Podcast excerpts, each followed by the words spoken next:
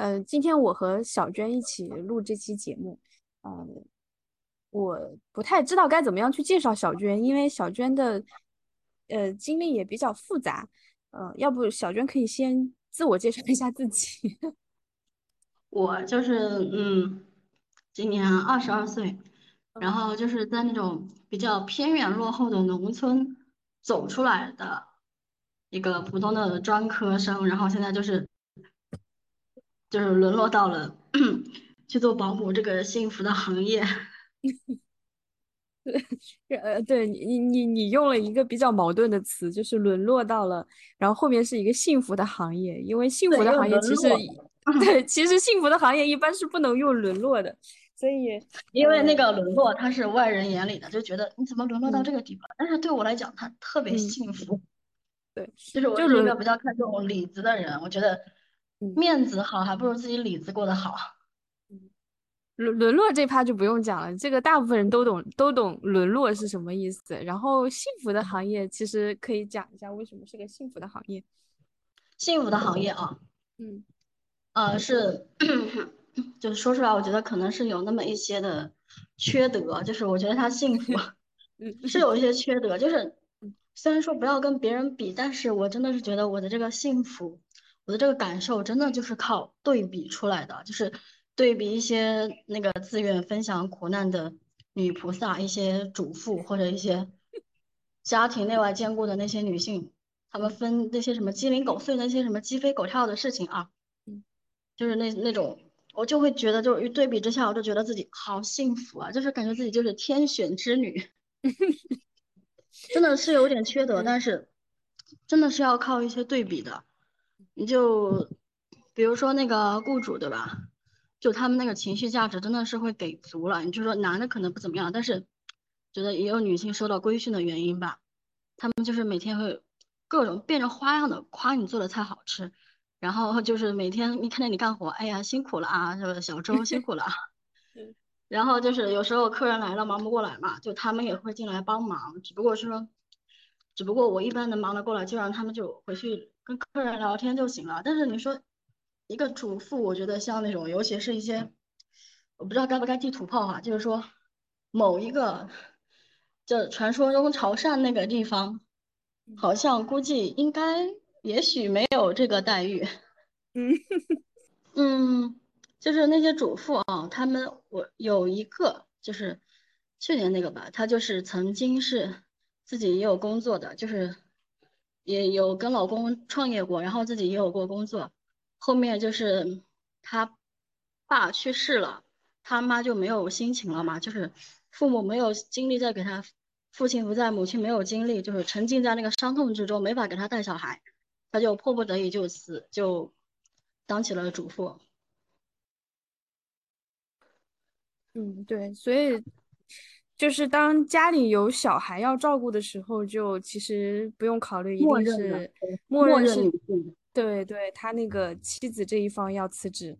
那你是怎么怎么就是说，哎，你能先描述一下你工作的一天大概是一个什么样的场景吗？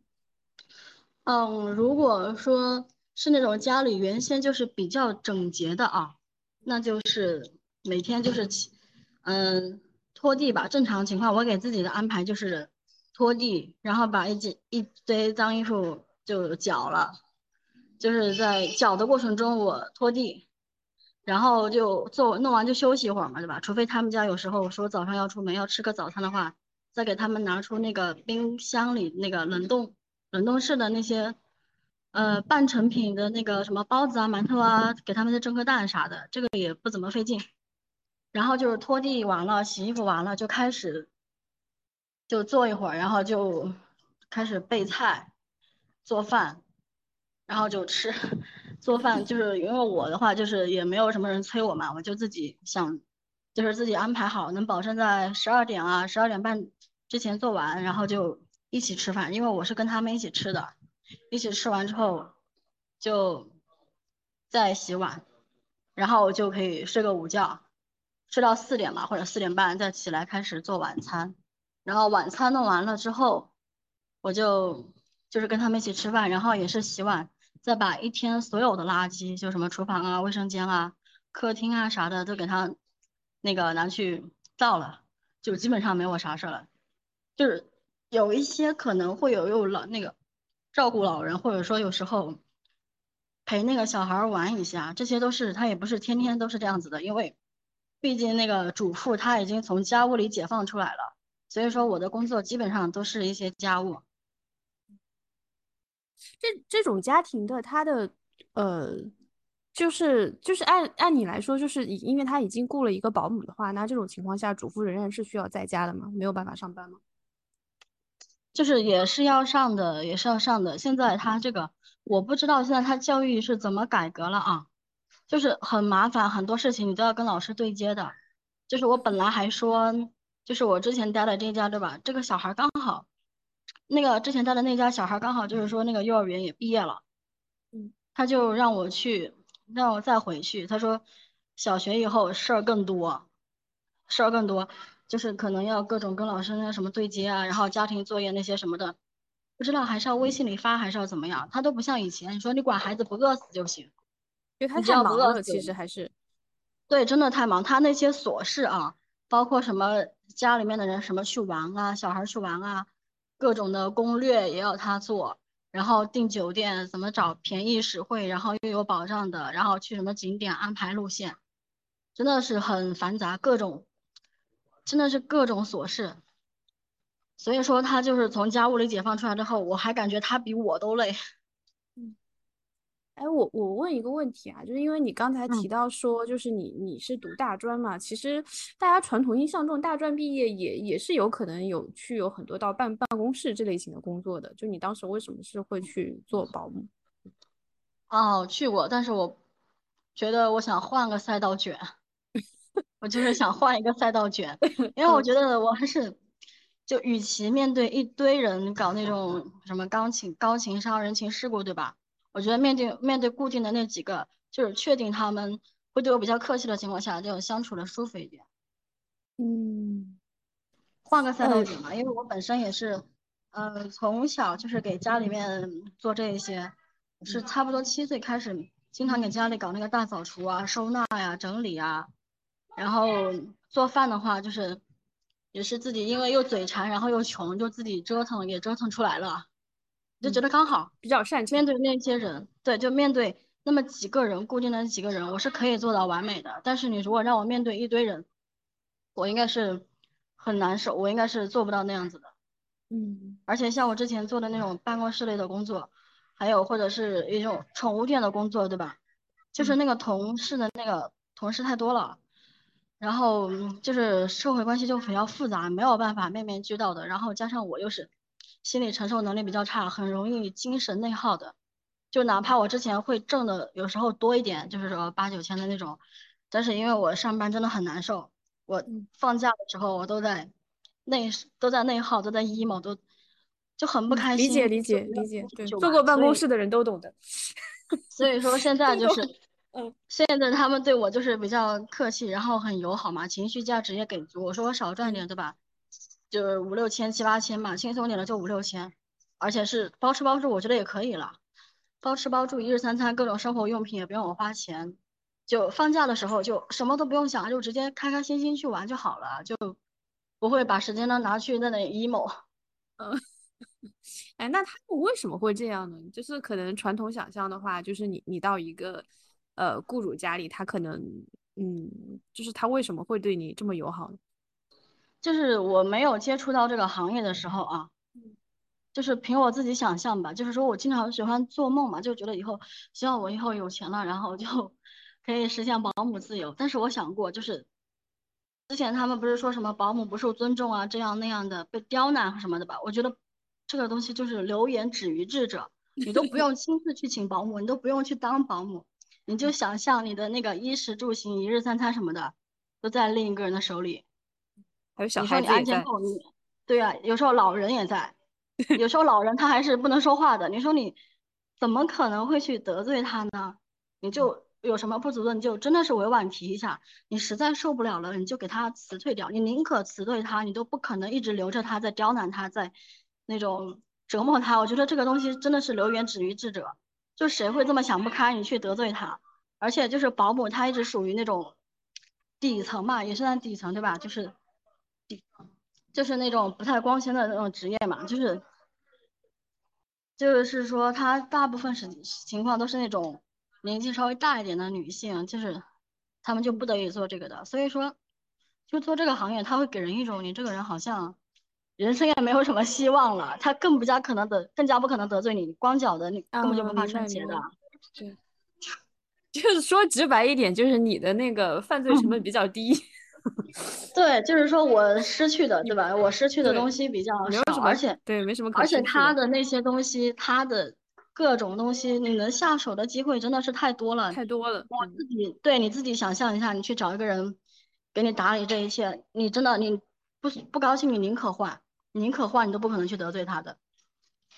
你要留的话，你就得一直客气着。哎，你你提到就是说你要换一个赛道卷，那你觉得现在卷的话，其实主要是要要要怎么卷嘛？就因为就保姆和保姆也是有区别的嘛？你觉得他就就是嗯，这个是要怎么去看的？是，我现在就是说辞职，每一次辞职就是说都会被挽留，都会被挽留，就每一个一看见我就跟看见宝一样，就是真的是可能就是卷对了，卷对了行业吧，就是换这个赛道卷之后。因为这些他们家庭里面那些小孩都是小学、幼儿园的那种啊，还有就是特别小，然后就是他们一般能找我的嘛，就是说我这个价格的都是一些那种小中产，也不是特别大富大贵就大贵的那种，就是小中产。他们找我的话，就他们自己其实有一些文化水平，也不是。说什么本科、博士，就是什么博士、研究生这种，就是也没有这么离谱。所以说我一个专科对于他们来讲，就是有时候可能还比他们稍稍高一点。就包括那个带他们小孩读个英语啊，有时候读个古诗啊，就有时候他们那个大人教那个古诗，对吧？让他们小孩子提前把那个古诗背了，有一些字的发音错错了嘛，我就会高情商的给他们提出来，就是又保留了他们的面子，然后。对，然后他们又特别感激我，就是各种吧，包括也是提供一些情绪价值，有时候就聊聊天啥的，就他们就是很很喜欢我，每一个都特别舍不得。加上这个，还有这个做饭吧，主要是我之前在做这个行业之前，我就看到很多吐槽那个保姆不好找，有吐槽说普通话不标准，沟通很困难的，也有说那个拖的，然后还有说那种。就是老是觉得自己有经验，不听那个劝的，这些我全都完美的规避了，就是尽量话少，除非他找我。然后对他们家里面的事情，就是一概都是，就是当看不见，就当那个是直播家庭伦理剧了，你就不会去那个多管闲事。然后小孩也能玩，老人也喜欢，就是是可以做到的。反正人少嘛，我是完全有精力去应付这些事情。还有就是，他们一旦就是一旦提出一个，嗯，就是说提出让我去做什么，我就能立马动。就是这个真的是做保姆行业最基本的，就是这个这个态度要端正起来。他们就说，你就他们就说你那个对吧？你自己每天家务就那么几个，你大概安排好了。如果你有什么不知道的，我们就提一下，你能动，这个就已经是很好的了。但是他们说之前找的就没有这样子的。所以说，其实这个赛道卷真的是可以卷得起来，我真的是有精力卷起来，而且一次比一次卷。一次比一次卷是什么意思？就是那个，嗯，尽量周到嘛，尽量全能一点。就最近也在琢磨，等到那个就是那个休息休息一段时间嘛，休息个十天半个月的，然后这次不是正好回老家吗？找我之前那个。之前那个做过去了养老院待过一年的那个初中的姐妹啊，问问她怎么搞这个正规的老年的护理证，想把这个证书搞齐了，这也是一种卷，就是考证了，考证还不卷吗？嗯，有有人跟你说过，就是说不如结婚就算了吗？嗯，这个声音一直都有，在我每一次说我不想婚育的时候，就是一定会得到。一种评价就是说你太极端了，就这个话是怎么在互联网和网上都这么统一，我也不太清楚，我真真的不太清楚。是是你的亲戚吗？父母吗？还是什么？就是各种各样的呀，亲戚、父母、同事，包嗯括一些女雇主嘛，之前做保姆嗯的，嗯，很离谱，真的，这是完全统一，话术完全统一，感觉是受过什么培训，是经过什么组织要发展下线了。读书这块其实，嗯、嗯、对，这这个也是就是另外一个完全不同的一个卷的赛道嘛。就很多人读大专，他可能还会走一个什么，呃，自考啊、省考啊对对，对对，然后什么专嗯，专升本之类的，对，就对，是包括我之前发那个帖子，也有一些人嗯会去劝我，就是说嗯尽量去找。他说，我说我当保姆其实挺受尊重，我觉得挺满足的，而且我嗯现在二十二岁开始当，我把证补齐了，我真的是完全有信心，在三十岁之前嗯达到过万，对吧？或者月入一万二。但嗯是你让我换那个赛道去卷，去卷学历，去搞那些应付那些的话，我觉得我未必在三十岁之前还能有那种有那种就是成就，包括是我那个时候不会精神崩溃，真的是未必的。这个就是可能现在就是那个世俗意义的成功，可能就是觉得你要么就是坐办公室，呃，做个高管，或者说你独自创业啥的。但是说你每个职业你都得有人做嘛，你只要自己做了高兴，对吧？你赚的钱，而且有时候我觉得大家赚的钱其实也没有差太多。就是我们家这个之前那个雇主都说，呃，之前他本来想是说短招的，就是说他那个临时去旅游，家里瘫痪老人没人管。后面的话，他说他们业主群天天在找那种合适的保姆啊，很难，就在抱怨说到时候，就是说我看着哪个好的话，去跟别人联系一下。所以，我做那个职，我做这个职业，我是完全，我只要我愿意，我是可以没有空白期的，而且我是完全是有人抢着我用的。嗯。我换到另一个行业，我可能出了这一家，我可能就找不到饭吃。对，这这其实也是现在一个叫什么所谓的结构性失业，就是一帮人是呃找不到工作，然后另外一帮雇主是找不到员工，就是其实他们的供给和需求是对他们，不对称的，配不上的。就是我是觉得有一点把人给异化了，就是把人强行的在那种从行业上给他搞一个什么阶级分制的，就是他们真我他们会真的觉得劝我去换那条比较人走的比较多的那条赛道吧，就是说，对吧？考那个学历，然后去往那一方面办公室那一方面去卷。但是你真的是你每个行业必须得有人做，而且我是自己是觉得，包括我那些雇主啊，尤其是一些女雇主，对吧？他们在跟别人介绍我的时候，有一次我就刚到他们家，他们那个女主人她就带着她家那个小女孩儿跟我去逛街玩儿，就是刚去嘛，然后就遇到熟人的时候，就别人问他指着我，然后问他说，问他说，他说，哎，这个美女是谁？然后嗯他就说，呃，这是我家。我当时就想，我说你就很自然的说我是你家保姆就好了啊。嗯嗯嗯嗯嗯但是他没有说，他他说的是，他说，嗯、这个是我们家给那个刚给这个小朋友啊照顾小朋友的那个一个姐姐，就是我能理解他是为了啊维护我的自尊，觉得他可能觉得就在社会观念里面，好像保姆她就是不如一些坐办公室的，对吧？哪怕她嗯确实挣的没有我多，就是没有她高级一点。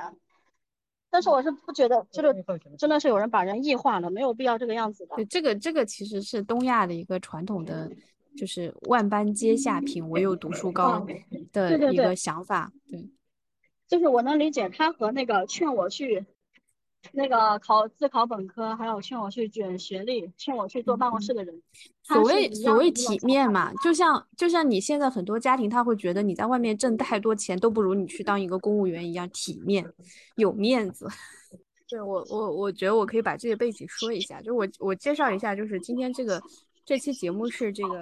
呃小娟从应该是从上班的城市，然后回老家，呃路上就是从啊、呃家里出发到就是那个机场，呃机场从那个坐地铁到机场，就是那个前面那段是就是在摩托路的，然后现在我们上了地铁上，地铁的声音可能会有一点呃嘈杂吧，然后也时断时续的，信号也不是特别好。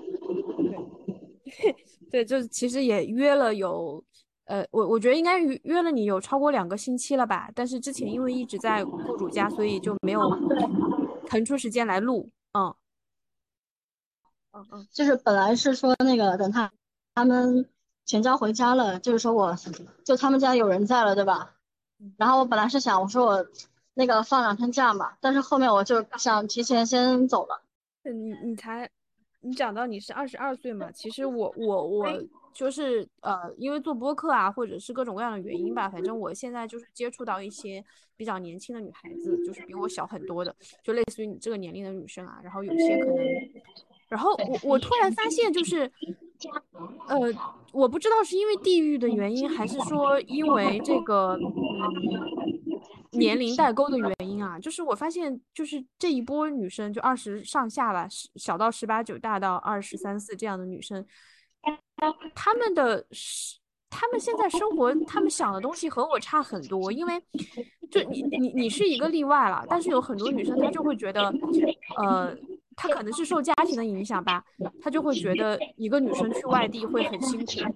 然后呢，就很多人有的是被迫的吧，被家庭要求，有的是就是在劝说下，对，比较主动的，就是选择在离家近的地方去读一个书，然后在离家近的地方找一个工作，然后结婚生子这样，然后很多人就会觉得去外地会特别难，尤其是一个女生，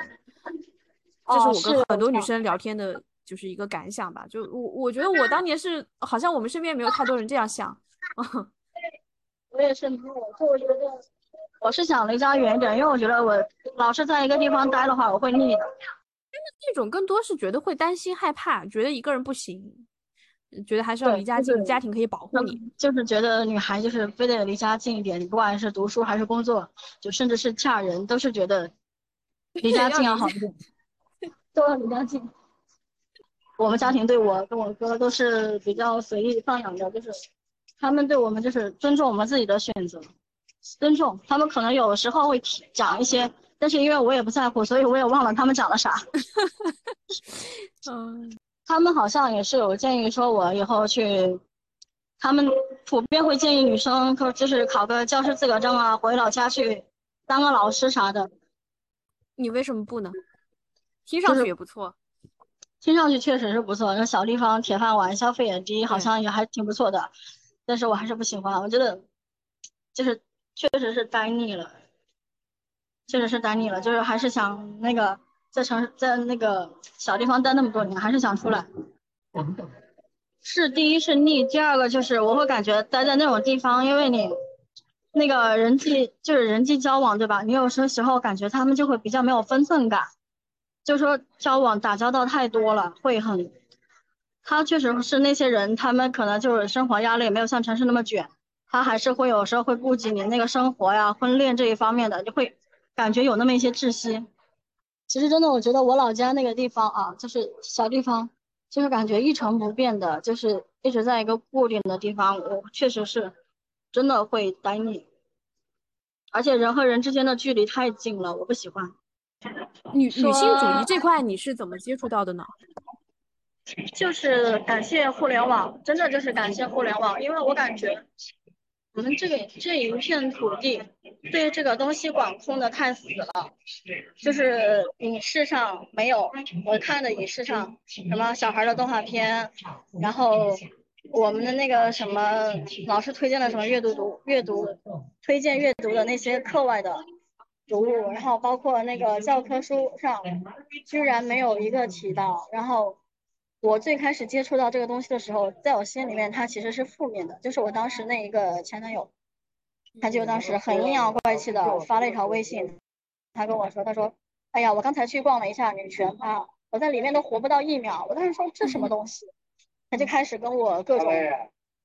开始跟我各种科普，就是说一群女的要别人什么。啊，我貌美如花，你赚钱养家，然后就等着别人是什么拎那个啥入住，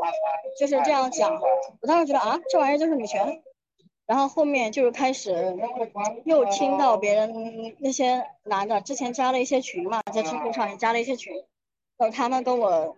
那个说这个东西，他们当时用的拳就是那个拳头的拳，就说什么打拳这样那样啊。然后就是当时我的接触里面的人，我就。就是把这个东西跟那个广东人说的捞女就归为一类了，嗯，然后后面他们就有人开玩笑的，他说：“哎呀，我他说我觉得你这个人，你这个人啊，就是那个忽悠别人的能力啊，这个还有那么一点点小的文笔，要不你去打拳打拳赚钱吧？”我当时觉得也可以啊，然后我就说你给我推荐一些那个博主去观摩观摩，学习学习，就真的是感谢他们。后面我关了学了之后，我觉得这么讲的挺好的，对，然后就解开了我长久以来的疑惑。嗯大概是什么时候呢？是在这个就是二零年的事情了，就是啊不是，就是一九年年底的那一段时间了，就是真的就是对方的安利吧，只能说是对方的安利，就女权的对手方的一个案例。对他们说让我去搞这个，我不知道说是我。在接触到这个东西之前，我就特别接受不了那个异性他们贬低女性群体的冒那种话，比如说扫射女司机啊，然后各种那种荤段子，然后说女人就是这样那样的。我哪怕之前没有的时候。我都我就很听不惯这种话，我每次都要反驳嘛，就感觉他们在阴阳，说你可以，我觉得你说的，他说我觉得你说的挺有道理的，你也挺能说的，挺能挺有文笔的，你去那个打拳赚钱吧，我就觉得好像也是那么，也是个办法嘛，就觉得后面一去接触到了，就把一些那个看了之后，虽然说对于现在我们这个，对于一些激进女性来讲，那些观念。没有这么先进了，嗯，甚至有一些偏期权，但是说确实是感谢那些人让我有个开始。嗯，你觉得你是激进女权吗？现在我觉得也过了吧，现在就是说，呃，更多的是从那个更尊重自己的一些需求，就是会那个认同认同那一套观念，就非常认同，因为我觉得你没有激进的话，你温和的声音你发不出去的。我自己生活里面的话，也是会和一些那种他们比较反感的那种婚恋女性也聊一聊、玩一玩，就是也挺聊得来的。我对他们会没有什么要求，我只能说是看他们处于的阶段，然后对照我自己的那个阶段，传播上传播一些比他们那个阶段更先进一些的那个，我只能说是尽力让他们再慢慢往上吧。但是在互联网的话，我是绝对支持激进的那一派。嗯，我跟你差不多。嗯，我跟你差不多。现实中没有，现实中是没有办法避开这些的。如果完全按照网上那一套的话，我觉得对我自己也不太好。嗯，我觉得是这样，就是激进女权，它是一种一种理论，一种主义。嗯，就是你可以用它去批判一种现象，但是你当面对的是一个具体的人的时候，嗯，很多东西还是要慎之又慎。我我我甚至觉得，就是甚至于觉得扫射都是没有问题的，因为扫射说白了你打不到具体的人头上，但是你真的要拿出一个靶子拿出来打，拿到，嗯，就即便是在互联网上，我也会非常回避的。就是非常谨慎的，就是说，比如说有一个公众的女性，或者有一个社会性事件女性，大家出来攻击她，我觉得这个时候也应该非常慎重。我是不会那个去，我只能说是我会，就是那个自己造一个靶子出来打，它会有一些你只能造一个，嗯，对对，就是它会有那些特征，但它必不能是具体的人。我在生活中也是这样子，我面对一个具体的人的时候，我也不会完全按照那一个理论。就发现他要不符合的，就完全给他揪过来。我会看他自己的那个到哪个状态了吧，就是说到哪个进度了，然后就是说传播一些比他那个更先进一点的，他也自己也比较好接受。但是在互联网上的时候，我就是不会，我就不会说那么温和了嘛。但是我也不会针对具体的人。这样说起来，其实保姆还是一个蛮呃女女性友好的行业。就大部分行业都是男性制霸的时候，首先保姆它的现状就是呃大部分都是女性嘛。然后呢，其实从雇主的角度来说，你家里放一个男人是一个很可怕的事情，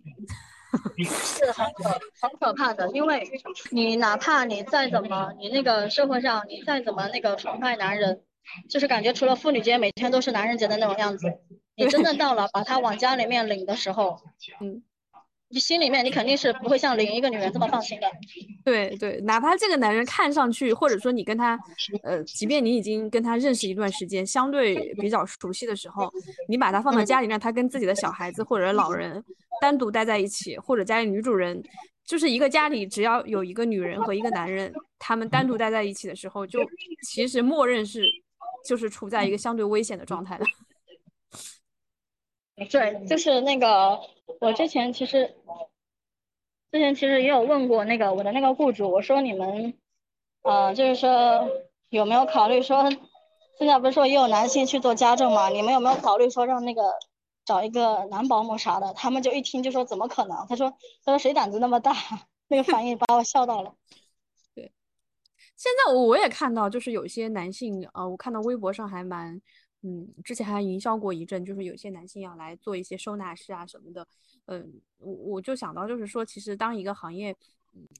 就因为所有的家里面，其实承担主要家务的主要还是女性嘛。这里面，我我记得之前有一个数据啊，我忘记了，大概大概意思就是说，全世界中国男性他每周做家务的时间应该是最少的，最少行业之一的吧。就当他不挣钱的时候，他们都是。不去做的，然后现在发现家政也可以挣钱的时候，就有一波男的他就要跑过来，他就要做家政了嘛。嗯，我是觉得他们还是说他们太鸡贼了吧？就像之前程序员啊，或者说美发行业，你说我小时候啊，初中的时候都是女的，都是在我们小地方还是可以看见那种一个女生就是一个，她就自己是一个那个小个体户，自己开那个。理发店，开那个什么美发店啊，这些还是挺正的。后面就是莫名其妙的被挤压出去了。现在全都是男的，发廊啊、理发店里的女生都是洗头了。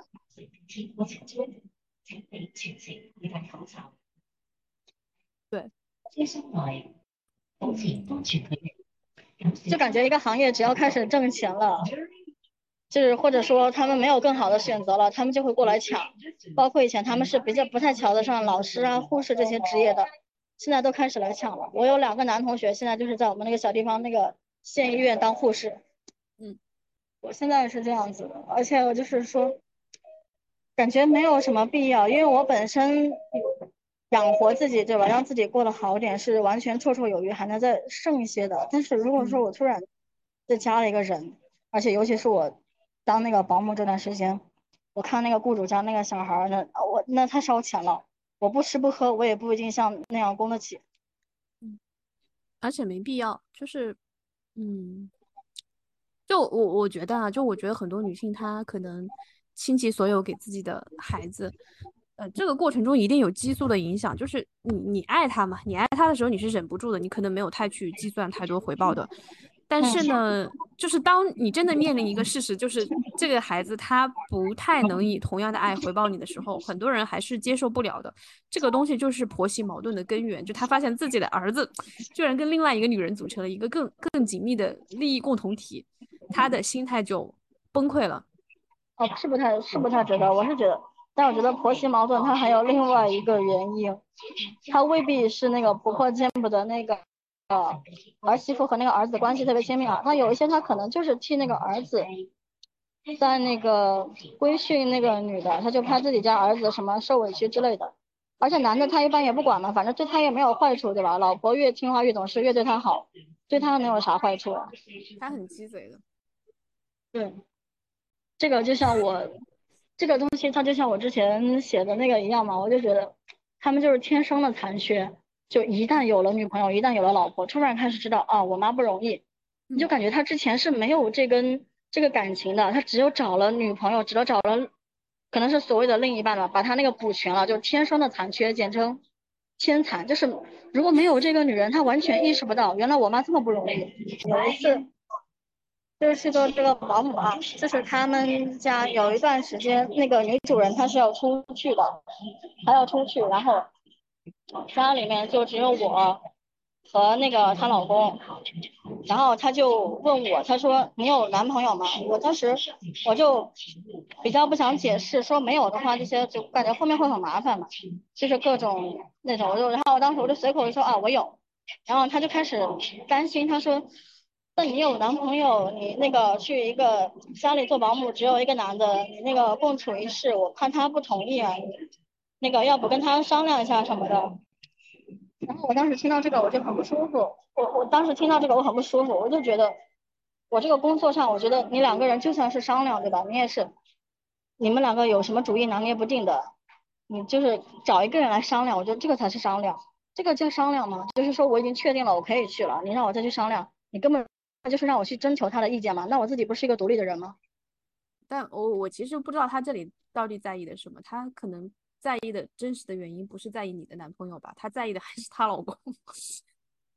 我我倒是觉得他是还是那个怕那个，可能就是那个像之前不是一些女生要做什么阴道什么那里手术嘛，对吧？就是要就是不敢做，就是说什么怕那个破坏处女膜了，怕那个男朋友老公来闹，老怕男朋友来闹。我觉得跟这个是有一些异曲同工之妙的。你就感觉你沾了婚恋之后，你就。不是一个人了，你就是另外一个人的东西啊！这这是一个非常直接的，就是说你因为有一个男朋友，他会打断你工作计划，影响你工作的一个例子嘛。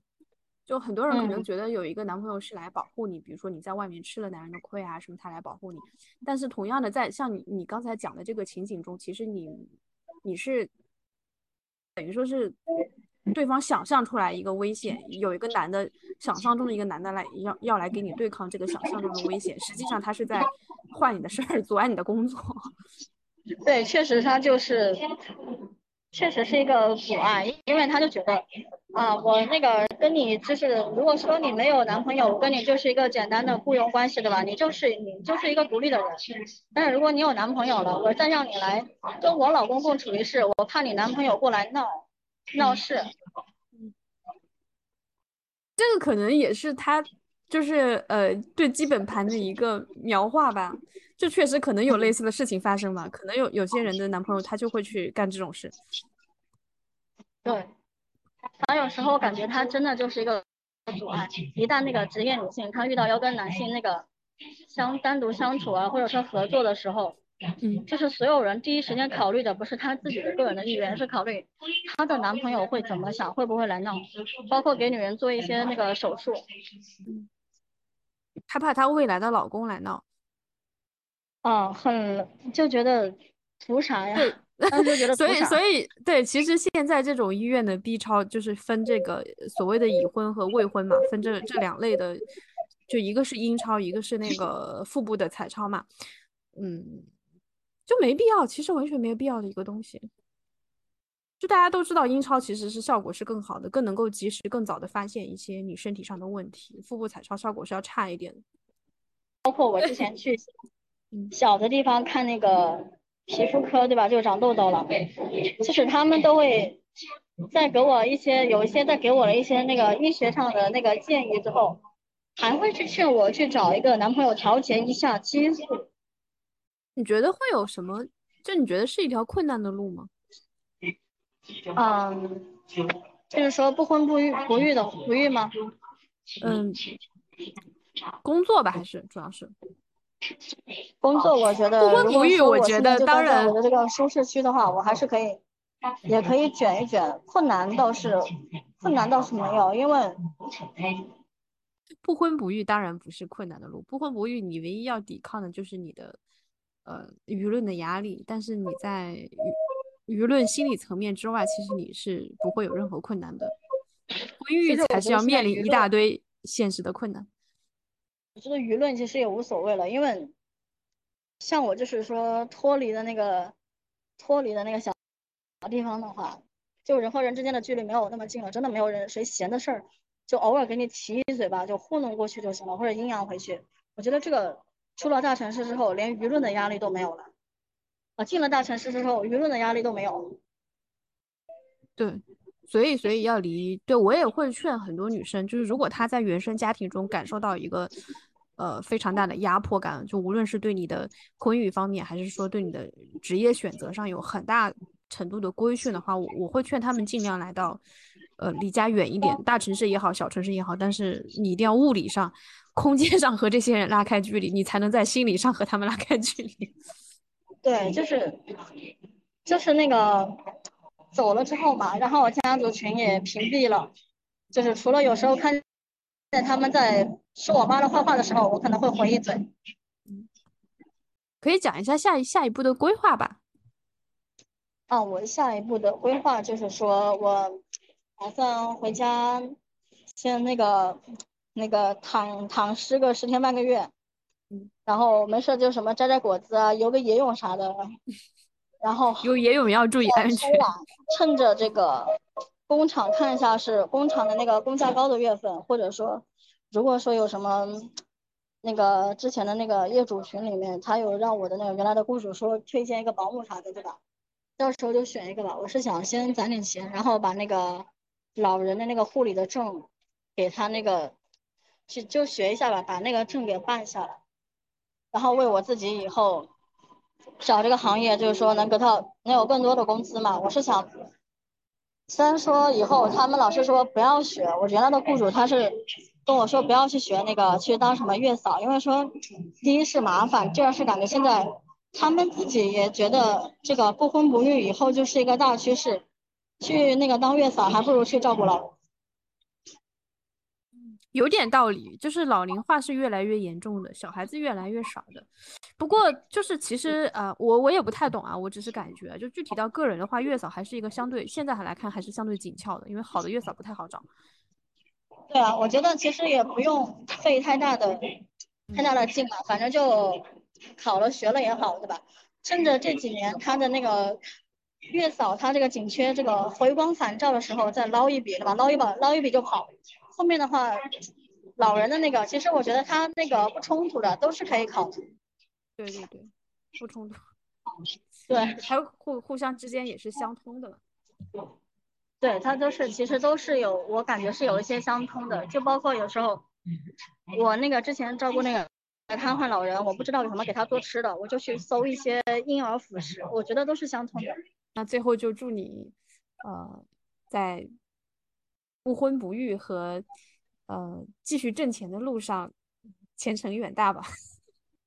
好，谢谢。祝你就对，祝你心想事成。对，嗯，方方面面都心想事成。嗯，好，也是我的梦想。